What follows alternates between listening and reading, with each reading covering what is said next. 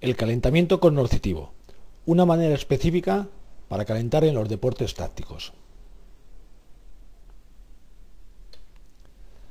El objetivo de la presente sesión es entender la necesidad de realizar un calentamiento específico en los denominados deportes tácticos, conociendo las principales diferencias que existen entre este tipo de calentamiento y el calentamiento que se ha venido realizando tradicionalmente, así como conocer cuáles deben ser las pautas a seguir para su correcta realización, viendo los distintos tipos de tareas que se pueden aplicar en cada fase del mismo. Veremos que con la realización de este tipo de calentamiento no solo cumplimos con los objetivos básicos de esta fase, como es el preparar al cuerpo para un esfuerzo posterior, sino que también nos puede servir como tareas de aprendizaje dentro de la sesión de entrenamiento. Por lo tanto, ese objetivo general del calentamiento tradicional, que es la preparación del cuerpo para rendir en los mejores niveles, se consigue a través de los efectos que provoca esta fase de la actividad, tanto a nivel fisiológico como a nivel psicológico. Dentro de los efectos de tipo fisiológico, hay numerosas investigaciones que hablan sobre el tema. Pero dado que no es el objetivo de esta sesión conocer cómo se realiza un calentamiento tradicional, cuestión que es abordada en otra materia, Vamos a ver de forma general los efectos más importantes que produce un calentamiento, entre los que destacamos los siguientes. Se produce un aumento de la temperatura corporal. Se constata una disminución de la viscosidad muscular. Hay un aumento de la frecuencia cardíaca unido a un aumento de la presión sanguínea. También se puede observar un incremento de la frecuencia respiratoria y un mayor volumen de la circulación sanguínea en los capilares lo que está unido también a un aumento del volumen sistólico. También se observa una dilatación de las arterias y capilares que transportan la sangre a los músculos. Y por último podemos destacar la disminución de la viscosidad muscular. A nivel psicológico, los efectos del calentamiento tradicional están más relacionados principalmente con los calentamientos realizados previos a la competición, ya que ayudan a reducir el estrés precompetitivo la mejora de la concentración y la motivación. Para lograr esos efectos deseados hay que cumplir con unos principios básicos de actuación, como son la individualización, la globalidad, la variedad, la especificidad, la progresión, la duración, el carácter motivante y la función de aprendizaje. Veamos qué significa cada uno de ellos. El principio de individualización del calentamiento nos indica que cada persona necesita un tipo distinto de calentamiento, que variará en función del tipo de deporte, de la edad del deportista, del puesto específico que ocupe en el terreno del juego y de las características propias del individuo. El principio de la globalidad de la tarea nos sugiere que hay que incidir sobre todos los grupos musculares que van a intervenir, por lo que deben realizarse tareas de tipo global. El principio de la variedad de los calentamientos nos recomienda que debido a que al cabo de la temporada son muchos días los que debe realizarse esta actividad, hay que evitar la monotonía, por lo que se debe ir modificando el calentamiento en función del objetivo de la sesión, modificando algunas de las variables propias del mismo, como puede ser el material, el tipo de ejercicio, etc el principio de la especificidad del calentamiento, referida tanto a la tarea para la que se calienta como a la especialidad deportiva para la que se realiza. Bosco, en 1994, decía que se deben realizar ejercicios cuya estructura coordinativa coincidan con las tareas de la parte principal. Si aplicamos esto al calentamiento coercitivo, diríamos que se deben realizar ejercicios cuya estructura cognoscitiva coincida con la parte principal. El principio de la progresión, atendiendo tanto a la intensidad física como a la complejidad de los ejercicios. La duración del calentamiento, que Basbaum en 1997 ya dijo que la temperatura muscular se alcanzaba a los 10 minutos de iniciarse el calentamiento. el carácter motivante, pero no solo en los calentamientos precompetitivos, sino también en los calentamientos previos a cualquier sesión de entrenamiento. Y la función del aprendizaje.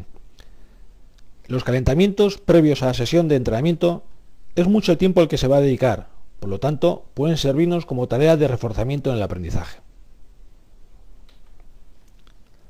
Pasemos a ver ahora algunas cuestiones generales sobre el calentamiento que se ha venido realizando de manera tradicional para ver qué similitudes y diferencias se plantean con el calentamiento cognoscitivo. El calentamiento tradicional que se ha venido realizando en los deportes de equipo podía dividirse en las dos fases que expone Weineck. El calentamiento general con tareas inespecíficas encaminadas a provocar los efectos fisiológicos descritos anteriormente. Aunque existen diversas propuestas de cómo realizar esta fase de calentamiento, todas ellas incluyen ejercicios dinámicos, estiramientos y tareas de contracción muscular.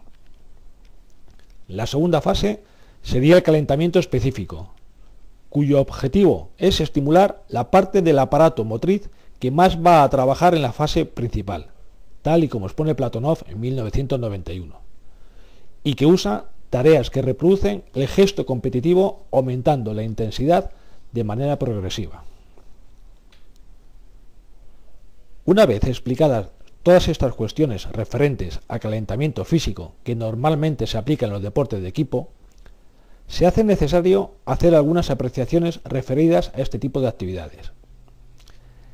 El éxito en los deportes tácticos viene determinado en gran medida por las correctas decisiones que tome el deportista durante su actuación. Esta toma de decisiones se realiza dentro del proceso propuesto por Malo en 1984 y que está dividido en tres fases. La primera de ellas es la percepción de los estímulos que aparecen ante una tarea que vamos a realizar. La segunda fase es la toma de decisiones en función de los estímulos percibidos. Y la última fase correspondería a la ejecución del gesto elegido. Este proceso puede ser realizado de manera más rápida y eficaz trabajando sobre algunos aspectos. Sin embargo, los calentamientos tradicionales no inciden para nada sobre los mecanismos que actúan en los procesos de percepción y toma de decisiones, por lo que podríamos decir que no han sido calentados, lo que parece una incongruencia. Si el calentamiento debe servir para preparar al cuerpo para una mejor respuesta en la actividad posterior, sería lógico que cuando esa actividad tiene un alto componente decisional, como es el caso de los deportes tácticos, el calentamiento debería servir para mejorar el proceso de la toma de decisiones.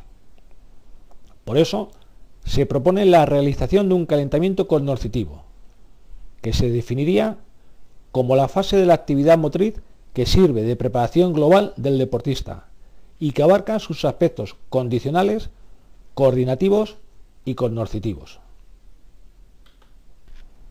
Para entender cómo debemos planificar adecuadamente un calentamiento cognoscitivo, hay que tener claro los distintos tipos de capacidades sobre las que se pueden incidir. El primer grupo estaría formado por las capacidades condicionales, que son las distintas capacidades físicas. El segundo grupo estaría compuesto por las capacidades coordinativas, que son aquellas que nos permiten controlar los movimientos. Y el último grupo lo formarían las capacidades cognoscitivas, que permiten analizar la, información propia y la del entorno para la toma de decisiones. Por lo tanto, el calentamiento cognoscitivo debe, además de conseguir los objetivos fisiológicos propuestos en el calentamiento tradicional, tratar de activar el sistema nervioso central y las funciones neurológicas periféricas, de forma que active las habilidades requeridas en la tarea que se va a realizar posteriormente. Para conseguir esto, se proponen cuatro fases en un calentamiento cognoscitivo. La primera de ellas estaría formada por las tareas cognoscitivas inespecíficas, que serían aquellas tareas que implican una toma de decisiones sin que estén relacionadas con el tipo de habilidad motriz requerida. La segunda serían las tareas cognitivas dirigidas, que sería la fase de calentamiento en la que se realizan tareas que implican una toma de decisiones en actividades que impliquen gestos y movimientos similares. La tercera fase estaría formada por las tareas cognitivas específicas, parte en la que se realizan tareas que implican una toma de decisiones en actividades similares a la actividad principal y que deben incluir ejercicios específicos para cada puesto de juego. Y por último, incluiríamos un momento de juegos modificados, situaciones en las que se plantearían situaciones jugadas que reproduzcan acciones técnico-tácticas de la actividad con un componente competitivo y que permitan el cambio de roles continuado y cuyo objetivo esté relacionado con la parte principal de la sesión. Pasemos a ver ahora unos vídeos que ejemplifican cada uno de los tipos de tareas que hemos propuesto. En primer lugar, veamos los ejercicios que corresponden a la primera fase del calentamiento cognoscitivo, que son las tareas cognoscitivas inespecíficas. Recordemos que son tareas que implican una toma de decisiones sin que éstas estén relacionadas con el tipo de habilidad motriz requerida.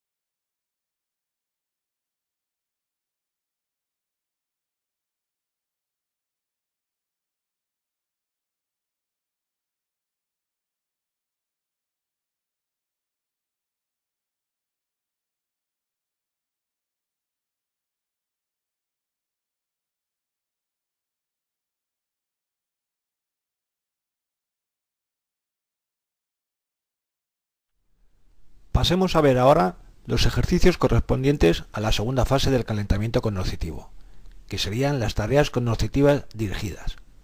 Recordemos que eran tareas que implican una toma de decisiones en actividades que impliquen gestos y movimientos similares a los ejercicios principales.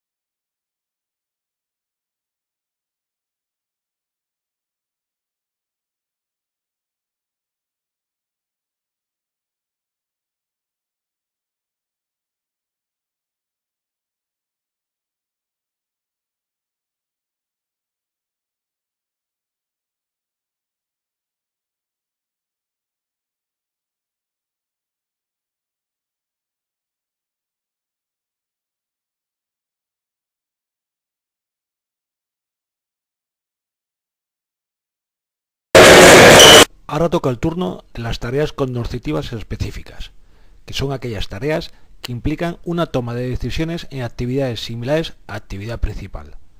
Recordemos que en esta fase incluiríamos aquellos ejercicios propios de los puestos específicos. Vamos a ver un ejemplo también de tareas para el puesto específico de portero en balonmano.